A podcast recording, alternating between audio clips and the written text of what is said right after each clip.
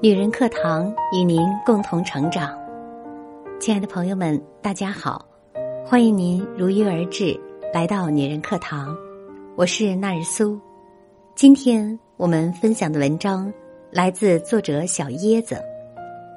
女子疯狂砸专柜、脱衣服，情绪失控的人，再次刷新了我的三观。下面一起来听。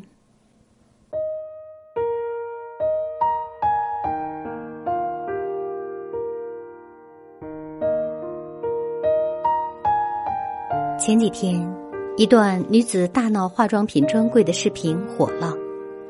北京西单雅诗兰黛专柜，一位穿着米白色大衣的女子，拿起一根口红在柜台上乱画乱折。柜姐看到了，连忙上前制止，女子却越来越激动，她一边哭，一边将擦过眼泪的纸巾丢得满地都是。下一秒。突然发疯似的狂砸柜台上的化妆品，口红、粉底液、化妆水，柜台上的化妆品都没能逃过一劫，甚至连平板电脑也被砸了。经理试图让女子冷静下来，劝她：“怎么了？您这是有事说事儿，咱别砸东西。”然而，情绪失控的女子已经听不进任何话语。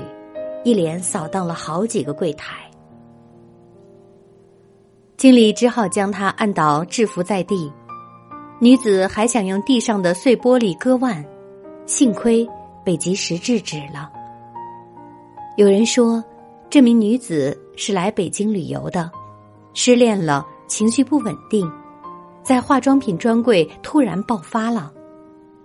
有人质疑，会不会是因为柜姐的态度不太好？让他觉得受委屈了。然而，作为一个成年人，不论在什么时候，都不应该让自己的坏情绪连累到他人。不管有什么，都应该为自己的行为买单。正如一位网友所说：“从小在家砸东西砸惯了，他还以为普天之下皆他妈呢，都能惯着他。”太多成年巨婴，信奉着会哭的孩子有奶吃，他们习惯了以自我为中心，过分放纵着自己的情绪，却没有收拾残局的能力。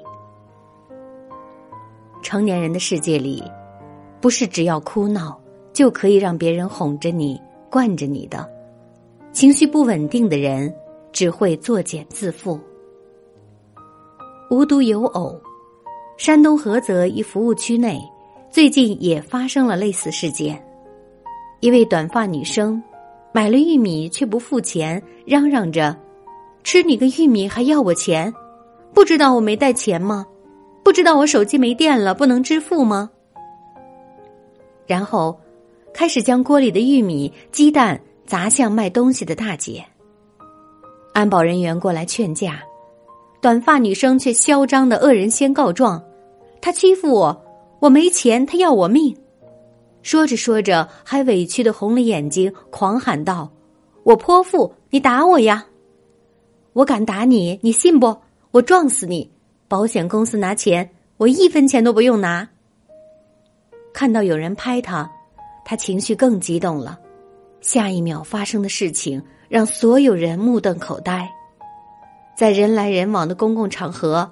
他竟脱光了自己身上的衣服，全身只剩下内衣裤的他，骂骂咧咧的追着安保人员，拿起锅碗瓢盆就乱砸一通。无法控制自己情绪的人真的很可怕，他们就像一颗定时炸弹，爆发时足以摧毁一切，让身边的人唯恐躲之不及。尼采在《善恶的彼岸》中说过。如果情绪总是处于失控状态，就会被感情牵着鼻子走，丧失理智，深以为然。我们身边因情绪失控而发生的悲剧还少吗？重庆某小区内，一对夫妻在家中争吵，随后妻子欲开车离开，丈夫怒气冲冲的追出来，张开双臂拦在车的正前方，眼看着妻子发动了汽车，丈夫还是不让她离开，猛砸挡风玻璃。下一秒，妻子情绪失控，加速了车子，丈夫重重的摔了出去，后脑勺着地。在围观群众的一片惊呼声中，丈夫当场身亡。事后，妻子被带到警察局，整个人都是懵的，嘴里反复念叨着：“如果当初不那么生气就好了。”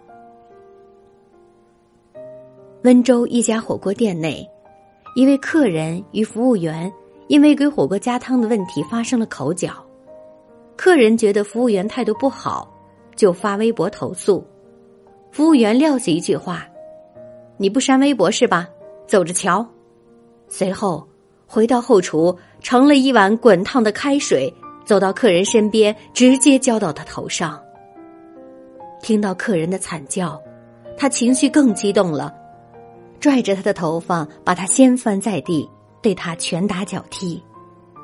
被热开水浇淋的女客人全身大面积烫伤。被鉴定为七级伤残。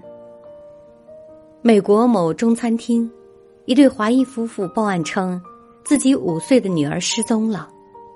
不料，警方第二天就在餐厅的厨房里发现了女儿的尸体。原来，因为女儿不听话，母亲情绪失控了，一怒之下，他狠狠的猛打女儿头部，直到女儿口吐绿色液体后才停止。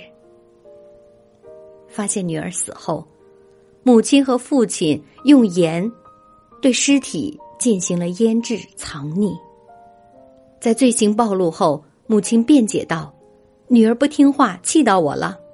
我也不想那样对我女儿，但是有时候控制不住自己。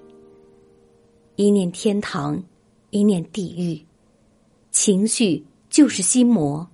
如果你不控制它，它便会慢慢的将你吞噬。”一时的情绪失控，也许会毁掉自己和他人的一生，走向万劫不复。作为一个成年人，保持情绪稳定是一项必要的修行。往往成大事的人，并不是没有脾气，而是他们不会让情绪左右自己，因为他们相信，情绪无法解决任何问题。国学大师季羡林有一次和臧克家在小饭馆吃饭，邻桌是位带孩子用餐的女人。吃了一会儿，女人去了卫生间，将小孩放到凳子上。小孩伸手去抓桌上的花生米时，脚下一滑，摔倒在地，疼得大哭起来。季羡林看见了，连忙将他扶起来。不料，小孩的妈妈从卫生间出来。误以为季羡林弄哭了自家孩子，张口就骂：“一个大人干嘛欺负小孩要是我儿子受伤了，我跟你没完。”季羡林没有还嘴，回到原座，继续不声不响的吃饭。周围的群众看不下去了，纷纷指责小孩的妈妈蛮不讲理：“是你家孩子自己摔倒了，这位先生好心帮你扶起他。”你不分青红皂白的开口骂人，你真没良心！女人自知理亏，就牵着孩子灰溜溜的走了。事后，臧克家问季羡林：“你明明被人误解了，他那样骂你，你为什么不还嘴？”季羡林笑着说：“和一个骂你的人还嘴，接下来就是无休止的争辩，这是一个不好的开始。对于我来说。”斩断这个不好的开始，就是胜利了。而真正厉害的人，果然从来都不会让情绪拉低自己的，因为他们懂得做情绪的主人，从根本上去解决问题。曾看过一句话：人不应该活成一团情绪，被情绪控制自己，沦为情绪的奴隶，该有多可悲！负性情绪发生时，首先要告诉自己，别着急，策略性暂停，至少等几分钟再发脾气。